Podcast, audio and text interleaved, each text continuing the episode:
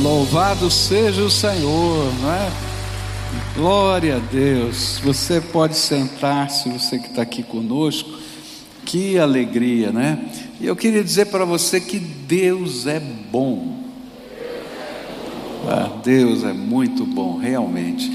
É, a gente está voltando a fazer, começar os batismos, a realizar os batismos. Desde fevereiro a gente não realizava, não é?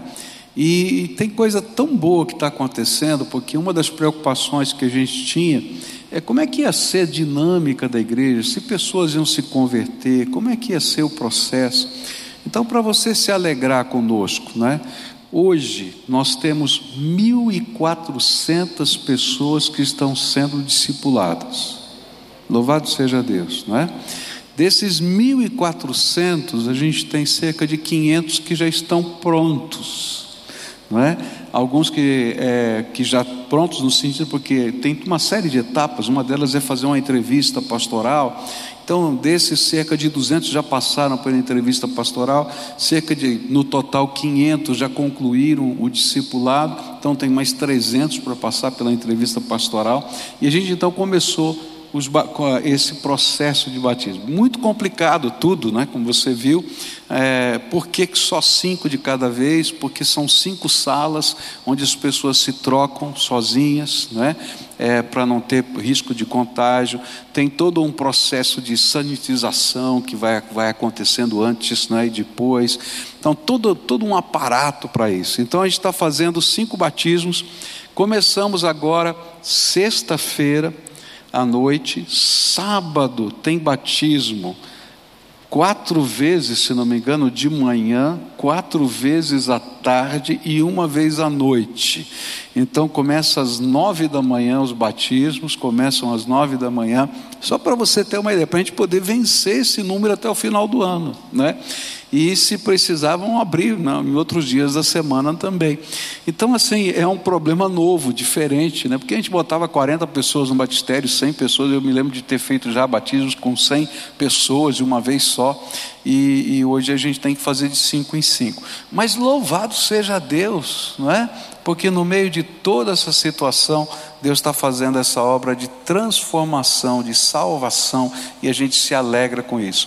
Eu quero louvar a Deus pela vida dos líderes de célula, dos discipuladores, porque a igreja ela está viva, ela não está só acontecendo aqui porque os cultos a gente não podia nem fazer aqui, faz três semanas que nós voltamos a fazer cultos aqui, mas não paramos né, no sentido de proclamar o Evangelho, e algumas coisas extraordinárias de Deus aconteceram. Ah, se não me engano, duas ou três semanas, acho que três semanas atrás, nós chegamos ao nosso recorde total. Numa semana, 6 milhões 800, não sei quantas pessoas, mil pessoas, é, é, assistiram alguma programação da igreja durante aquela semana. É um número assim assustador, não é? é eu, eu, conversava hoje com, com, com, um parente meu que trabalha na área de, de marketing digital, etc. E falou: Olha, investi 400 mil reais para um evento em que participaram 800 pessoas, não é? E a gente está falando de 6 milhões e 800 mil e não sei quantas pessoas que participaram. Então Deus é tremendo, as pessoas têm fome de Deus, não é? E aí então a gente quer louvar ao Senhor por tudo isso. Mas eu quero dizer para você que a semana que vem, você já viu aqui, mas você não pode perder a conferência missionária desse ano. Tá sensacional, tá algo extraordinário.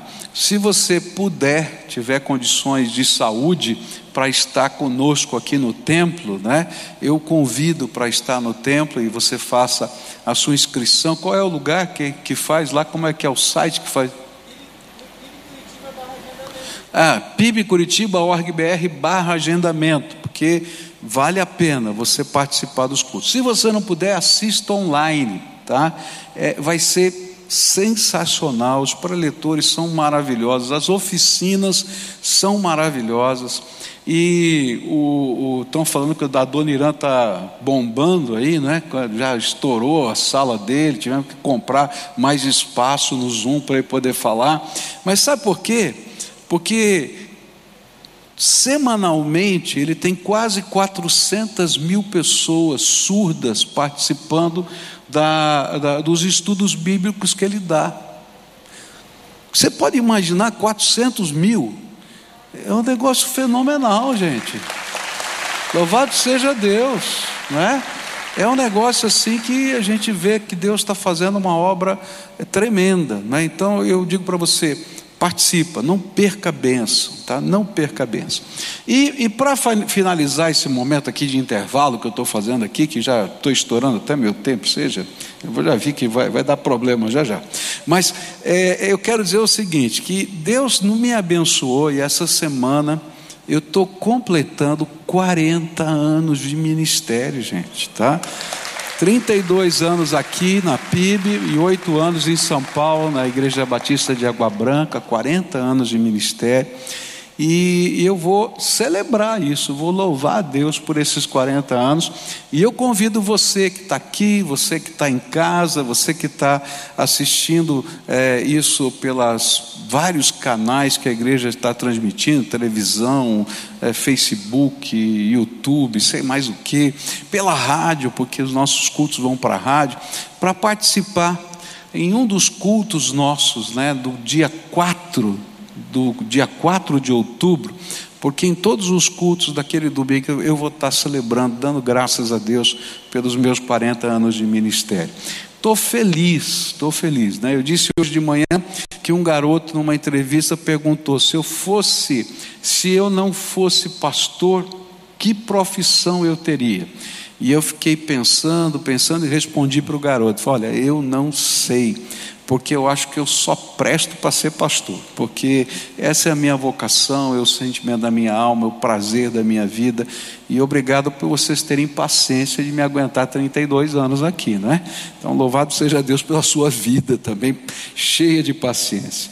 Mas eu queria ler a palavra de Deus com você no livro de Jeremias, capítulo 18 versículos de 1 a 12, onde a gente vai encontrar a visita de Jeremias à casa do oleiro.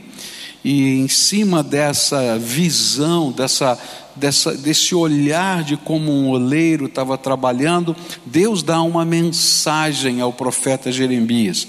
E a gente começou a estudar esse texto é, no culto de hoje pela manhã, e eu quero concluir essa mensagem agora à noite. A palavra de Deus diz assim o Senhor deu outra mensagem a Jeremias: Desça até a casa do oleiro e eu lhe falarei ali. Fui à casa do oleiro e o encontrei trabalhando na roda.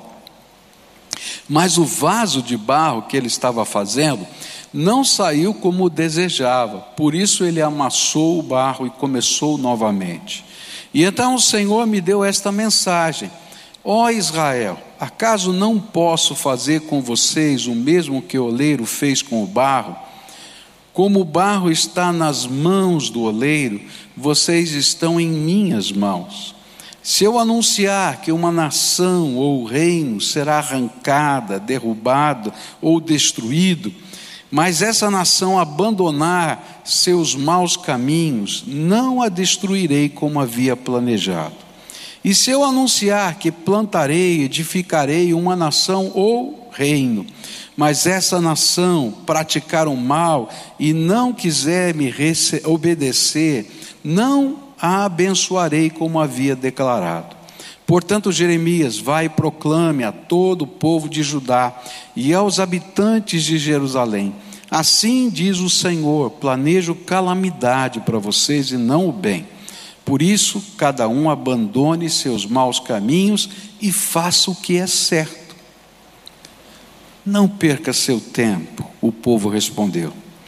Continuaremos a viver como quisermos e a seguir os desejos teimosos de nosso coração perverso. Pai querido, nesta hora, outra vez, derrama graça sobre nós e ministra em nossas vidas aquilo que o Senhor planejou para nós. Nós somos só barro nas tuas mãos, então toca-nos, de tal maneira que a forma que o Senhor quer gerar em nós se revele pelo teu toque. É aquilo que oramos em nome de Jesus. Amém e amém. Eu não sei se aquela foto que eu coloquei aí no, no sermão está disponível para a gente mostrar um oleiro trabalhando. Não sei se dá. De manhã, num dos cultos deu, no outro não deu, então não sei se está pronto lá. Eu acho que vai dar, vamos ver se vai. Opa, apareceu e sumiu. Aí, pronto. Esse é o trabalho de um ceramista, né? Então a gente pega e a gente não, eles que sabem fazer, né?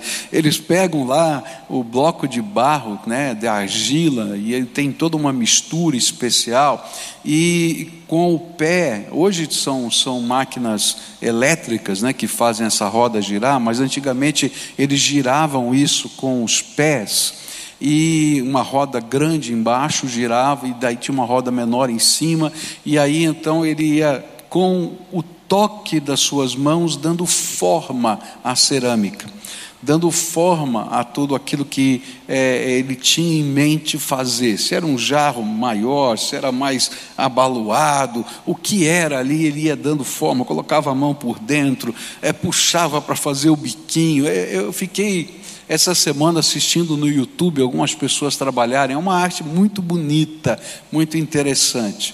E o Senhor disse para o profeta: Olha, vai lá na casa do oleiro e vê ele trabalhar, e enquanto você estiver vendo ele trabalhar, eu vou dar uma profecia, uma mensagem para você.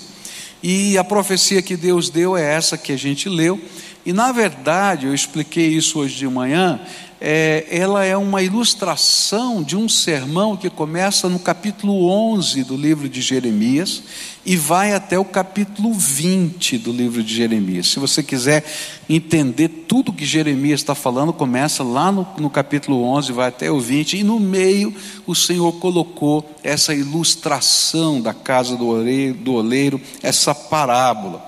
E a gente começou a estudar quais eram as lições dessa parábola viva que o Senhor queria ensinar.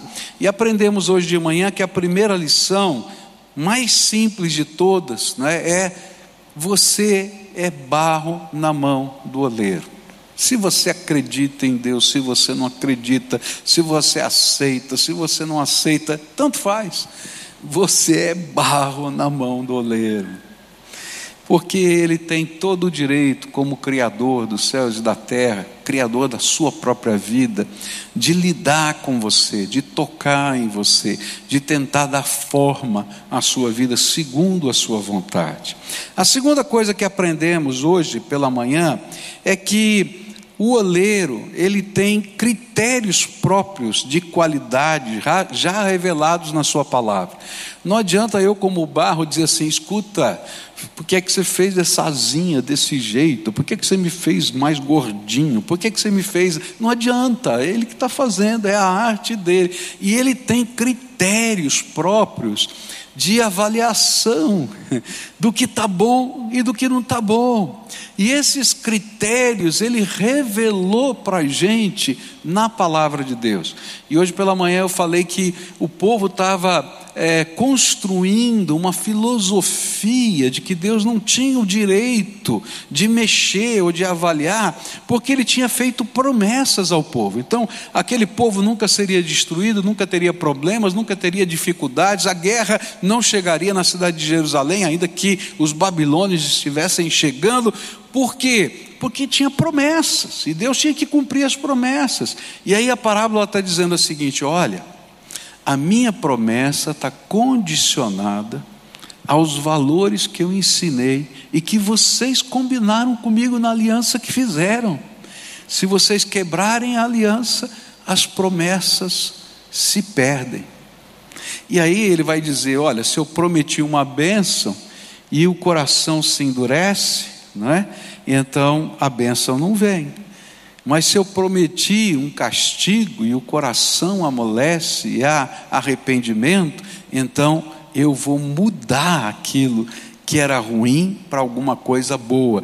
E eu tenho todo o direito de fazer isso porque eu sou o oleiro e você é barro na minha mão. Mas nessa noite eu queria olhar para três outras lições que a Bíblia vai nos apresentar. E a primeira lição que eu queria destacar vai aparecer nos versículos 4, 7 e 8, onde diz assim: Mas, mas o vaso de barro que ele estava fazendo não saiu como desejava. Por isso ele amassou o barro e começou novamente. Se eu anunciar que uma nação ou reino será arrancado, derrubado e destruído, mas essa nação abandonar seus maus caminhos, não a destruirei como já havia, como havia planejado. A terceira lição desta parábola é que se você for moldável, ele não fará remendos na sua vida. Ele fará de você um vaso novo. Uma das coisas que, que sempre ficou na minha mente, e eu já falei disso algumas vezes aqui, é que às vezes nós passamos por situações na nossa vida nas quais a gente erra, a gente falha, a gente peca, a gente faz coisas que não deveria ter feito. E às vezes a gente fica imaginando assim: poxa vida, mas se o Senhor me perdoar, e se o Senhor é, é, restaurar a minha vida, a minha vida vai ser um remendo, vai estar cheio de caquinhos colados. Mas não é essa a visão que Deus está dando. A visão que Deus está dando é que Ele não pega o jarro já cozido, porque todos nós somos só barro na mão de Deus, e se for preciso, Ele amassa e faz de novo. E uma das coisas mais maravilhosas que a palavra de Deus está prometendo é que se há arrependimento na nossa vida, Deus não vai fazer remendos, Deus vai criar meios pelos quais a gente possa ser abençoado e a nossa vida possa ser reconstruída pela graça dEle, pelo poder dEle em nós. Isso não significa que nós vamos esquecer o nosso passado, a gente vai passar por uma lavagem cerebral, ou que nós, é, é, o passado é, não vai ter mais algum, alguma relação com a minha vida. Mas o que a Bíblia está dizendo para a gente é que o passado vai ser parte da nossa essência, como o barro, não muda de essência mas ele é amassado, ele é reformatado. E então essa essência não define o nosso futuro. E o que Deus está falando é que se eu sou maleável nas mãos do Todo-Poderoso, se eu deixo o Espírito Santo falar comigo, tocar o meu coração, e eu aceito o caminho que Deus está me dando, aquele passado não vai definir o meu futuro, porque Deus vai intervir no meu presente e vai fazer coisas novas na minha vida. Nós ouvimos aqui, há anos atrás, o testemunho de um casal, uma história horrível. Um empresário de São Paulo que se perdeu nas drogas e por sete anos foi dado como morto, porque ele simplesmente desapareceu, até que foi encontrado por alguém que o conhecia na, nas ruas de São Paulo como um andarilho. E essa pessoa não saiu de perto dele para ele não fugir. E então chamou a esposa, chamou a filha, e aquele homem estava em luta consigo mesmo, porque quando ele decidiu sair de casa e não voltar mais, ele sabia que ele tinha feito perder a sua vida inteira que ele tinha estragado tudo, que não tinha jeito para ele, que se ele continuasse com aquela família seria só sofrimento e desgraça. E então ele imaginou uma saída. Como ele achou que não podia tirar a sua vida, ele disse: Eu vou viver com as minhas drogas na rua. E foi para a rua de São Paulo, lá para Cracolândia, lá para ser um catador de, de papéis, para sobreviver disso. E aí chega a esposa e a filha, porque ele queria fugir daquelas pessoas que o conheciam. E são as palavras da sua filha que tocam o coração: Pai, nós amamos você. Deus tem um plano para a sua vida, porque durante aquele tempo Deus trabalhou a conversão de toda aquela família. Eles oravam para que Deus revelasse se ele estava vivo ou morto. E Deus revelou que ele estava vivo. E ele dizia: Mas não tem jeito para mim, eu vou gerar mais sofrimento e mais angústia. E estava lá o casal aqui, há uns anos atrás, eles pregaram aqui na nossa igreja. E quando eles falaram da obra que Deus fez de transformação, hoje toda aquela família é missionária e prega nesse Brasil inteiro que há esperança em Cristo Jesus, o nosso Senhor, e que Jesus não faz remendo na vida, ele amassa o barro e faz de novo. Eu acho tremendo isso. O futuro de um servo de Deus não está preso ao conceito de causa e efeito, não está preso àquilo que se fala por aí de karma, mas há um conceito salvador e transformador chamado graça de Deus. Graça de Deus é algo tremendo, é tremendo. Misericórdia é quando Deus não nos dá o que merecemos. Você merece castigo e Deus tem misericórdia de você. Mas graça é muito maior que misericórdia. É quando Deus nos dá o que a gente não merece, os favores do Senhor, e Ele começa uma obra tremenda de transformação na nossa vida. Se você for barro na mão do oleiro, barro maleável, barro, barro que se arrepende, que deixa o oleiro trabalhar, ele transforma a nossa vida em vaso de honra, e um vaso de honra diferente do que era o antigo, não vai ser igual, porque se fosse igual seria ruim, mas vai ser agora com as referências da beleza do artista colocada na sua própria vida. Quantos testemunhos eu conheço, tenho ouvido de gente que foi transformada, casamentos que foram restaurados, filhos que estavam afastados dos seus pais, mágoas doloridas, e de repente a gente vê Deus reconstruindo. A questão de dois meses atrás, eu conversei com, com um irmão da nossa igreja, e assim que ele havia se convertido, ele me contou que por uma série de problemas. É, a família tinha se quebrado, ele tinha se separado da sua esposa, e além disso, a esposa já estava casada com outra pessoa, mas os filhos ficaram tremendamente magoados com o pai, e dois desses filhos não conversavam mais, são quatro filhos, dois não falavam mais com o pai. E há cerca de de dois meses atrás, mais ou menos, eu voltei a falar com esse irmão e disse: como é que vão, como é que vai você com os seus filhos? Ele começou a contar, pastor, você não pode imaginar, está tudo bem, e Deus está me dando a oportunidade, nesse tempo difícil que está acontecendo no mundo todo, com aquele que tinha maior dificuldade do relacionamento comigo, eu não apenas ser conselheiro, orar por ele, trabalhar, mas inclusive ajudá-lo financeiramente. E isso para mim está sendo uma vitória, porque eu fui tão, tão negligente em tantos aspectos, e agora Deus está me dando graça para ser uma bênção na vida dele. E eu fico pensando nisso. Não é o passado que vai definir o nosso futuro, é a graça de Deus que reconstrói a nossa vida. Mas para isso eu tenho que ser vaso, barro, maleável na mão de Deus. Por quê? Porque a próxima lição também aparece nos versículos 4, mas agora acrescento 9 e 10, onde a Bíblia diz assim: mas o vaso de barro que ele estava fazendo não saiu como desejava. Por isso, ele amassou o barro e começou novamente. E se eu anunciar que plantarei, edificarei uma nação ou reino, mas essa nação praticar o mal e não quiser me obedecer, não abençoarei como havia declarado.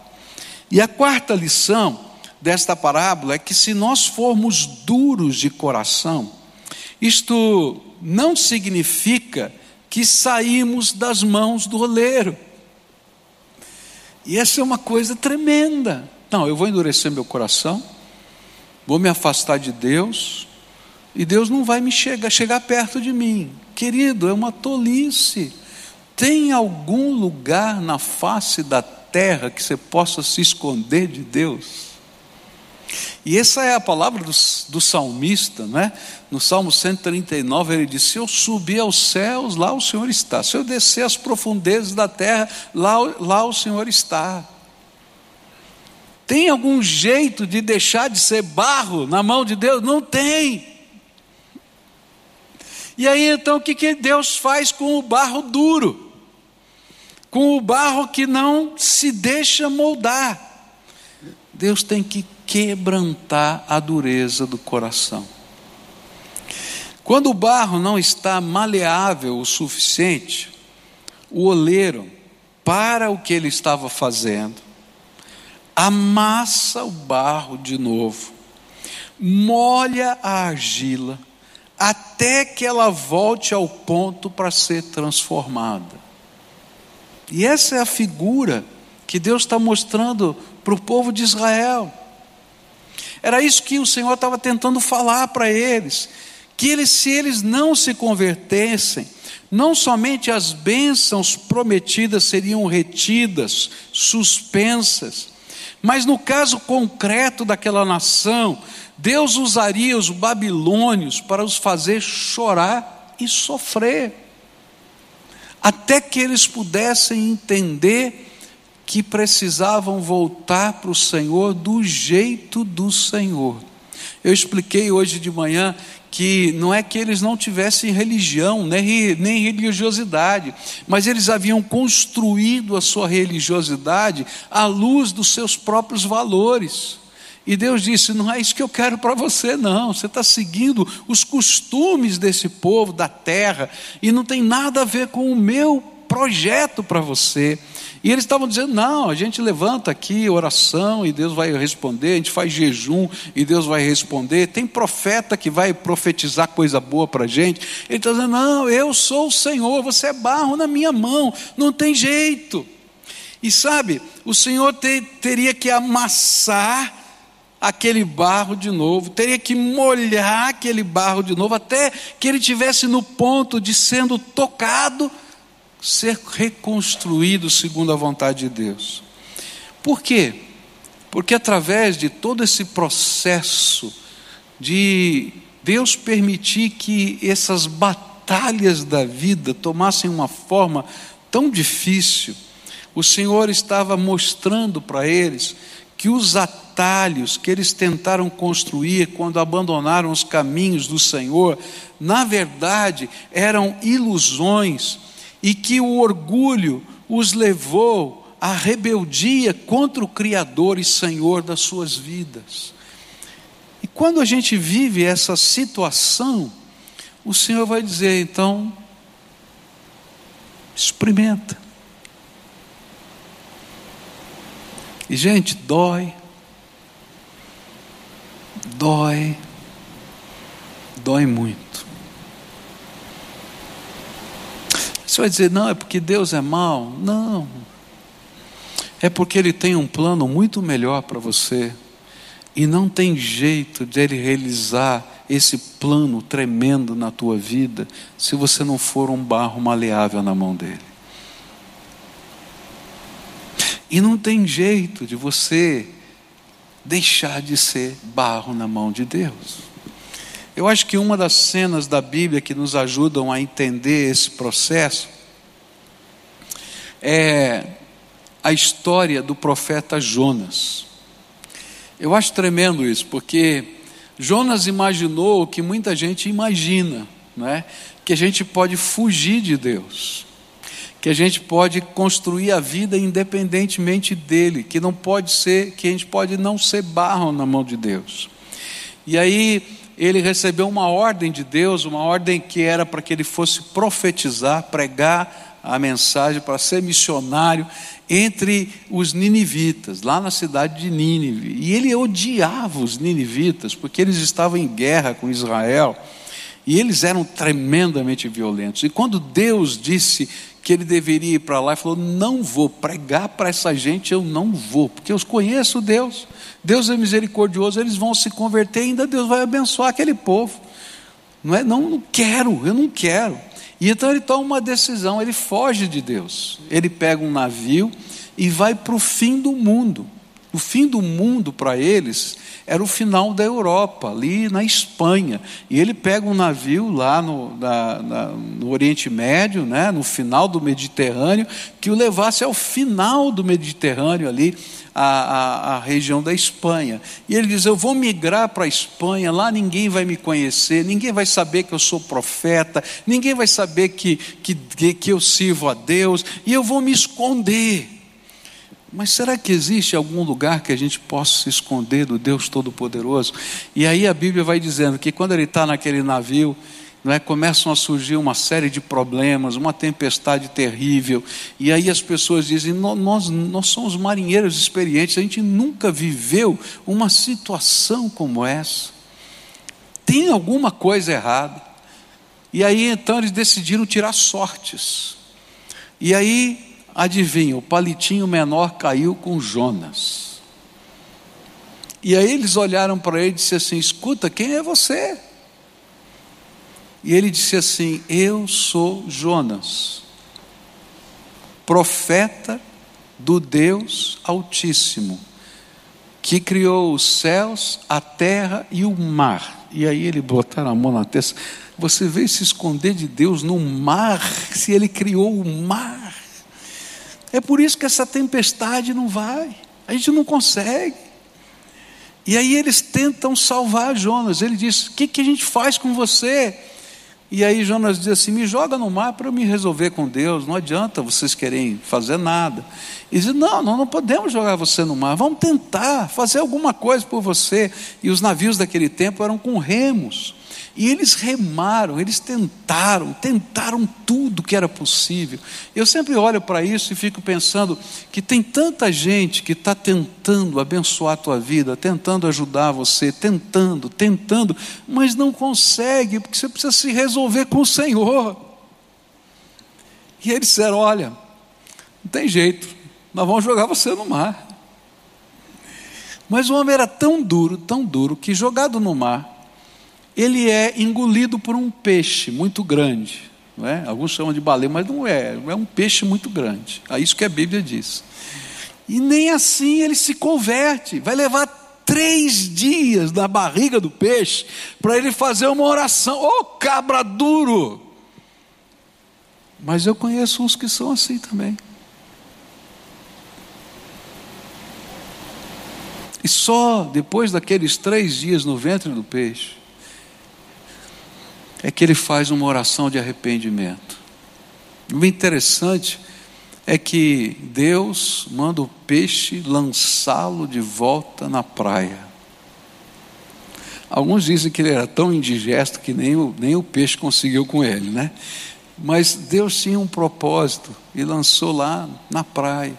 E ele recomeça sua vida e seu ministério e grande salvação vai acontecer na cidade de Nínive por causa da pregação daquele homem.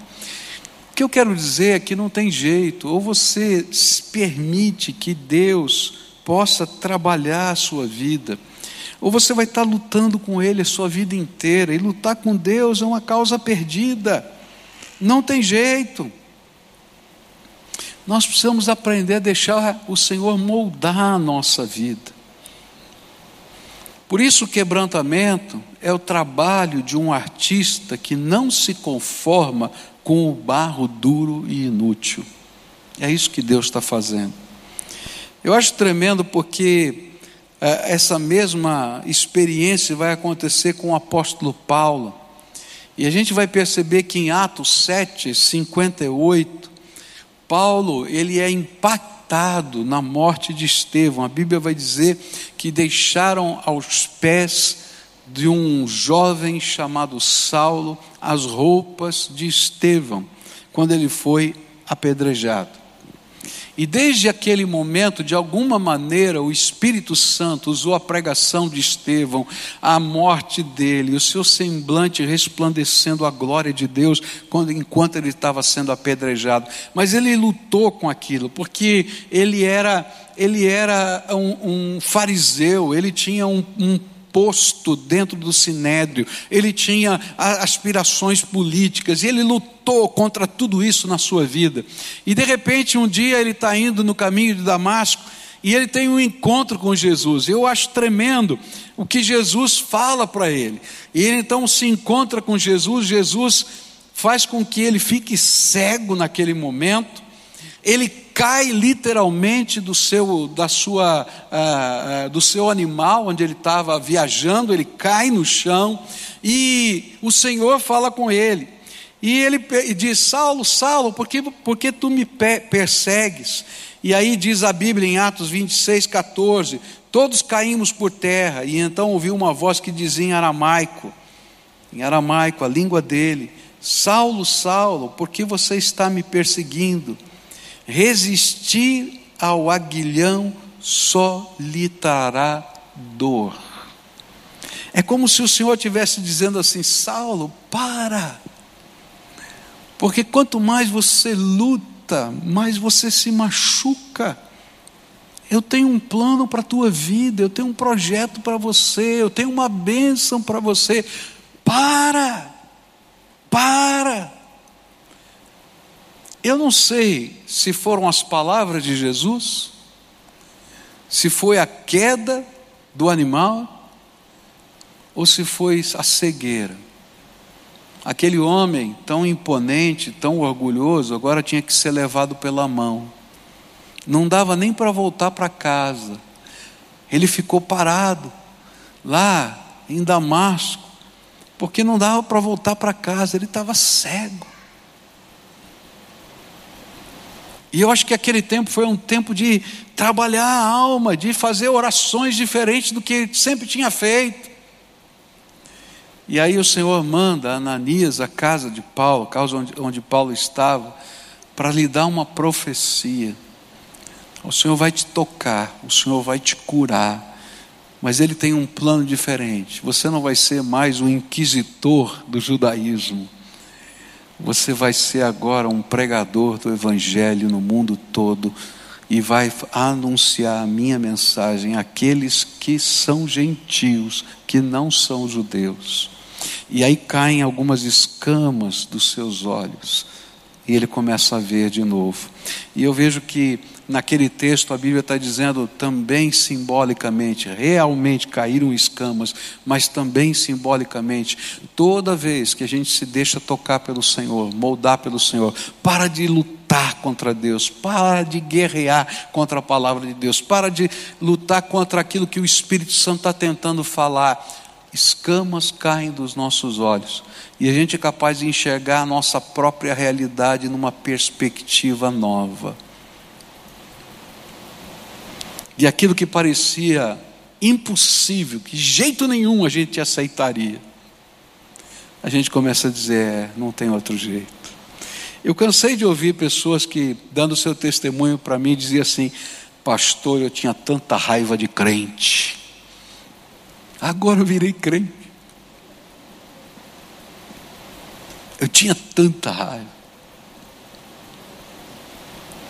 Eu me lembro de um irmão que ele tinha muita raiva de crente, sua esposa convertida, e depois de muito sacrifício, ela conseguiu trazer o marido dela na igreja um domingo. E justo naquele domingo eu preguei sobre dízimo. Pronto. O homem disse: Está vendo? Mas eu tenho raiva é mesmo de crente. Mas Deus é tão tremendo que Deus colocou um nó na cabeça dele com, com, com o sermão do dízimo. E aquilo foi trabalhando a vida dele, porque Deus tem seus caminhos, seus jeitos diferentes. Ele mexeu direto na ferida. E não me lembro do testemunho dele dizendo: Olha, hoje eu sou uma das pessoas que crê no Senhor Jesus, que entregou a sua vida a Ele e é professor de Bíblia em vários lugares diferentes, porque algo novo aconteceu, escamas caem dos nossos olhos e a gente é capaz de enxergar a realidade numa perspectiva nossa, nova. E quero terminar lendo os versículos 11 e 12.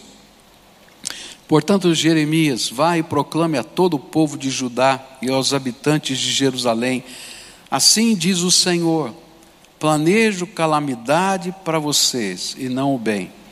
Por isso, cada um abandone seus maus caminhos e faça o que é certo. E aí a resposta do povo: olha que coisa horrível. Não perca seu tempo. O povo respondeu: continuaremos a viver como quisermos e a seguir os desejos teimosos do nosso coração perverso. E essa última lição da parábola é que só não há esperança para aquele que decide permanentemente endurecer o seu coração. O Senhor já havia decretado um quebrantamento, mas ainda assim ele mandou Jeremias pregar essa mensagem. Pois se eles se arrependessem e voltassem para o Senhor, havia ainda esperança de não terem de passar pelo cerco da cidade e tanto sofrimento que viria por causa da guerra com os babilônios.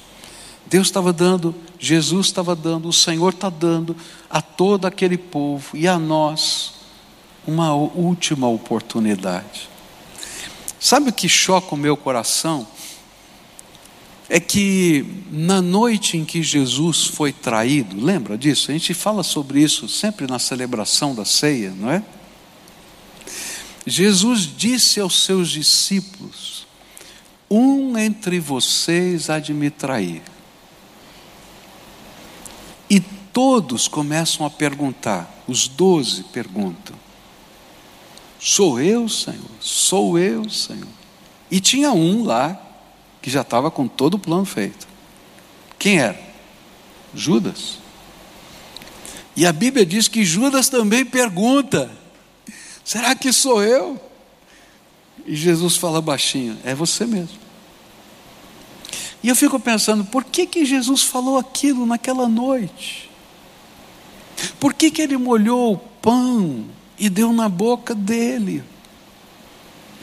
Para mim, o Senhor estava dando mais uma oportunidade para um coração endurecido se arrepender. Mas sabe, a esperança se perde quando todas as oportunidades que Deus nos dá são rejeitadas, como esse povo. Não perca seu tempo.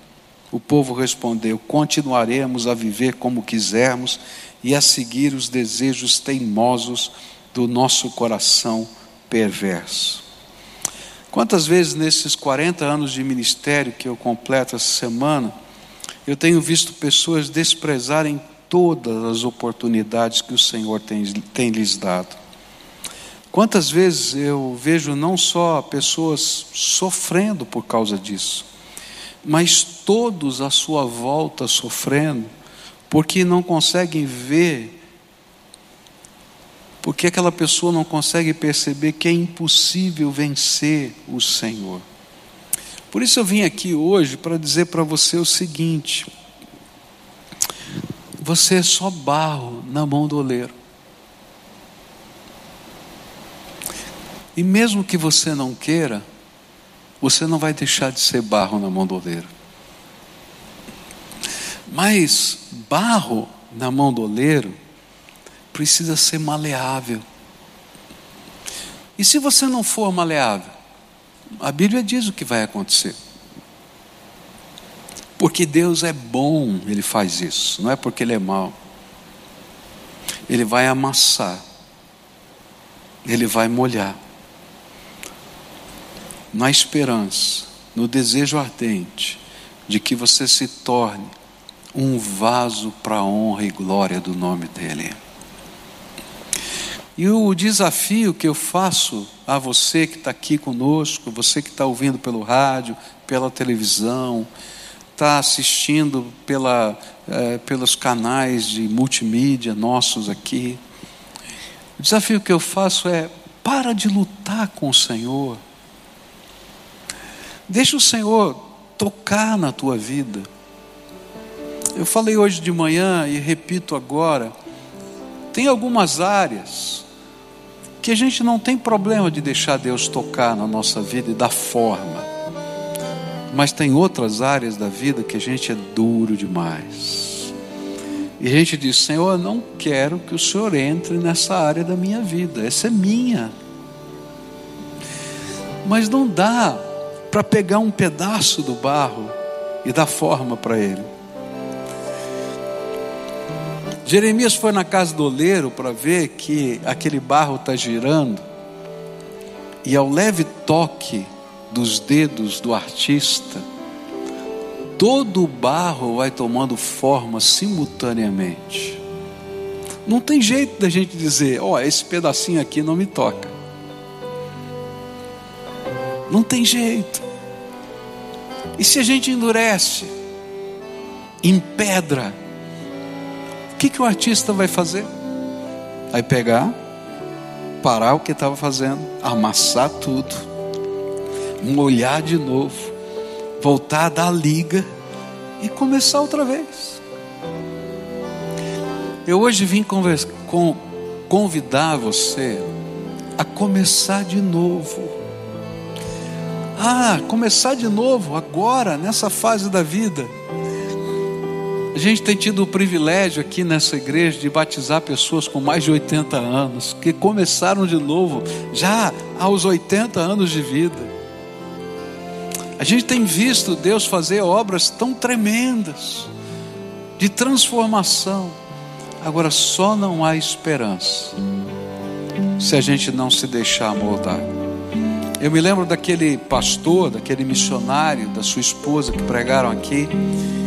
Naquele dia ele disse: Eu queria fugir de novo. Até que a minha filha chegou, começou a chorar, me abraçou sujo como eu estava e disse: Papai, Deus pode fazer algo novo na sua vida. Nós amamos você e Deus ama mais ainda. Aquilo quebrou o coração duro dele. Ele não entendia muito, ele não compreendia muito isso. Mas aquelas palavras ficaram ecoando na mente dele. E eu gostaria muito que essas palavras ecoassem na sua mente. Deus tem um plano tremendo para a tua vida. E Ele não faz remendo. Ele vai fazer um vaso novo para a glória dele, para o louvor do nome dele.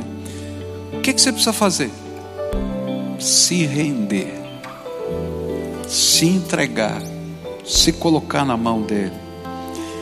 Abrir mão do direito que você imagina que tem de dizer para Deus o que é melhor para você e deixar que Ele, com a sabedoria dele, abençoe a tua vida. Queria orar com você nessa noite. Se o Espírito de Deus está tocando o seu coração, então, não resista à voz do Espírito. Se existe uma tolice, é resistir à voz de Deus. Você vai se esconder onde? E tem gente orando por você em algum lugar. E essas orações estão lá, na presença de Deus, e não vão sair. É tremendo isso. Deus está ouvindo e está querendo abençoar você. Então agora está na hora de você fazer essa oração e dizer para Jesus: Senhor Jesus, eu hoje me rendo, eu coloco a minha vida nas tuas mãos. Chega de ser barro duro, chega do Senhor ter que me amassar outra vez e outra vez, que eu seja construído para a tua glória e que o louvor do Senhor esteja na minha vida. Você quer fazer essa oração? Então curva a sua fronte aí onde você está. Se você estiver em casa, então agora para tudo o que você está fazendo e busca a face do Senhor. Se você estiver dirigindo o seu carro, encosta agora no meio-fio para você ter condições de falar com Deus e começa a colocar a tua vida na mão dele. Se há coisas que estão machucando o teu coração, fala para ele: Senhor, está doendo isso, está doendo aquilo. Eu tenho raiva disso, eu tenho raiva daquilo. Tem gente que foge de Deus por causa de marcas da sua vida. Senhor, dói a minha alma. Fala para Ele.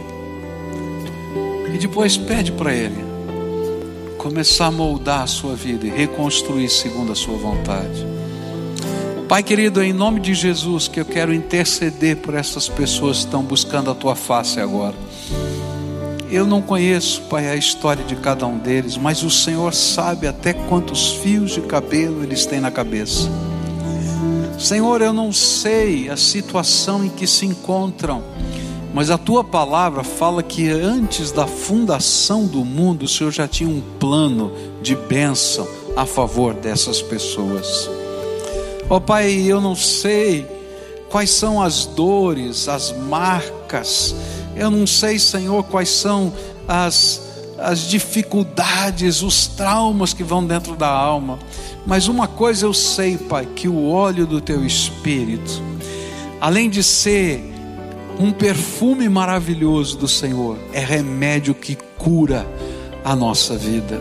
Por isso eu quero te pedir, derrama, Senhor, do óleo do teu espírito sobre esses teus filhos, e que agora eles sejam tocados pelo teu toque, que agora o Senhor possa trazê-los para perto de si e abençoá-los. E derramar a tua graça e falar com eles.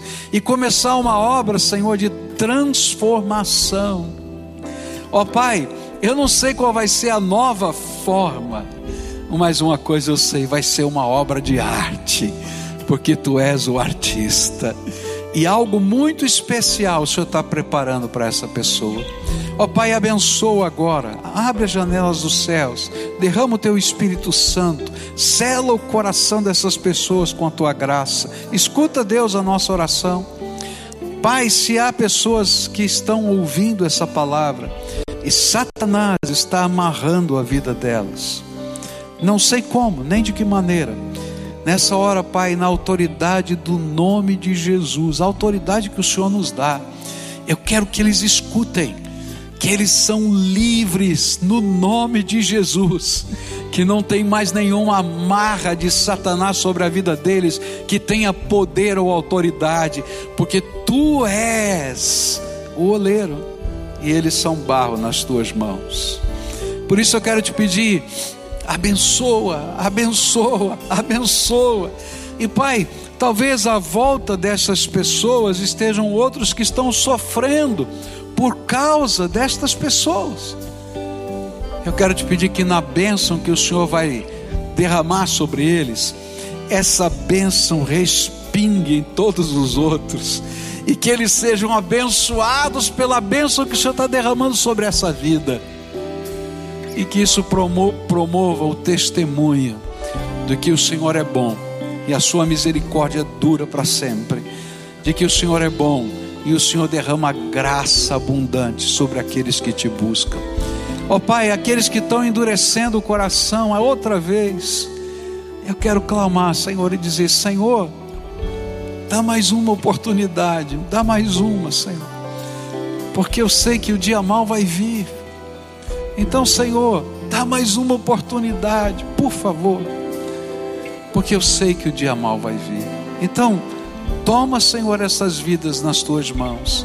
É aquilo que eu oro em nome de Jesus, o teu filho. Amém e amém. Você pode dizer amém? Amém, amém. Que o Senhor esteja com você.